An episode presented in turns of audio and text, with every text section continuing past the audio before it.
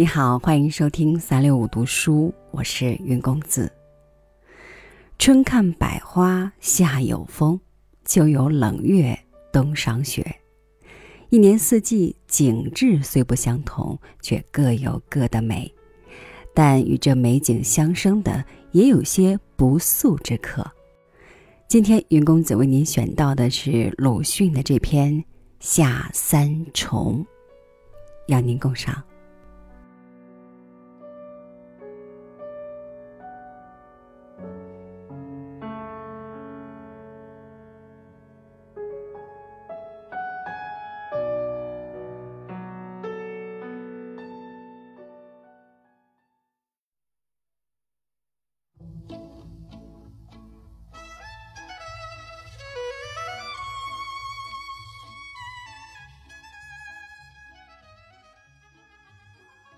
夏天近了，将有三重：早、文、迎。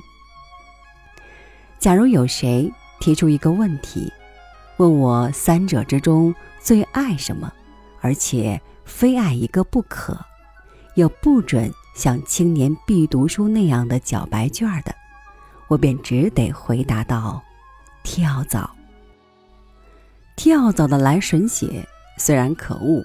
而一声不响的，就是一口，何等直接爽快！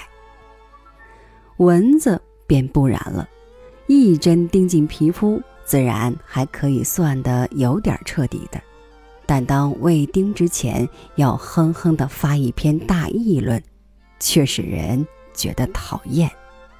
如果所哼的是在说明人血应该给他充饥的理由，那可更其讨厌了。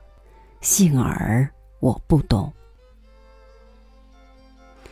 野雀、野鹿遗落在人手中，总时时刻刻想要逃走。其实，在山林间，上有鹰瞻，下有虎狼，何尝比在人手里安全？为什么当初不逃到人类中来，现在却要逃到鹰瞻虎狼间去？或者鹰瞻虎狼至于他们，正如跳蚤至于我们吧。肚子饿了，抓着就是一口，绝不谈道理，弄玄虚。被吃者也无需在被吃之前，先承认自己之理应被吃，心悦诚服，誓死不二。人类可是也颇擅长于哼哼的了，海中取小。他们的避之唯恐不速，正是绝顶聪明。苍蝇嗡嗡的闹了大半天，停下来也不过是一点油汗。倘有伤痕或疮疥，自然更占一些便宜。无论怎么好的、美的、干净的东西，又总喜欢一律拉上一点蝇屎。但因为只是一点油汗，只添一点阿杂，在麻木的人们还没有切肤之痛，所以也就将它放过了。中国人还不很知道它能够传播病菌，捕蝇运动大概不见得兴盛。它们的运命是长久的，还要更繁殖。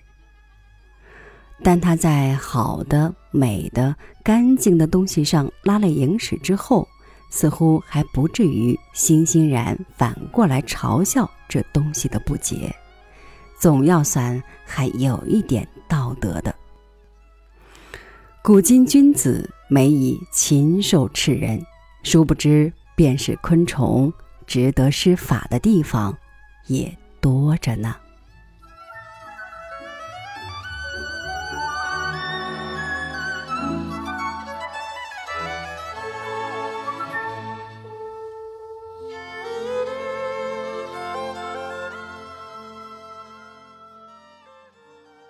小小的蚊虫跳蚤，在鲁迅的笔下却折射出了人类社会的陋巷。我们常说万物皆法，万物皆通，但我们中又有多少人会时时深陷其中而浑然不觉呢？好了，感谢您收听我的分享，我是云公子，咱们下期节目再见吧。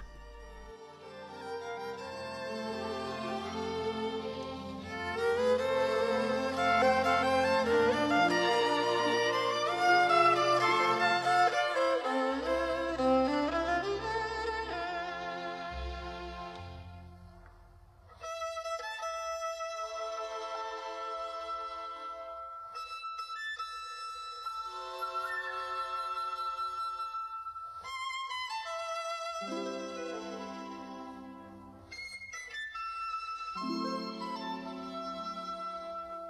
you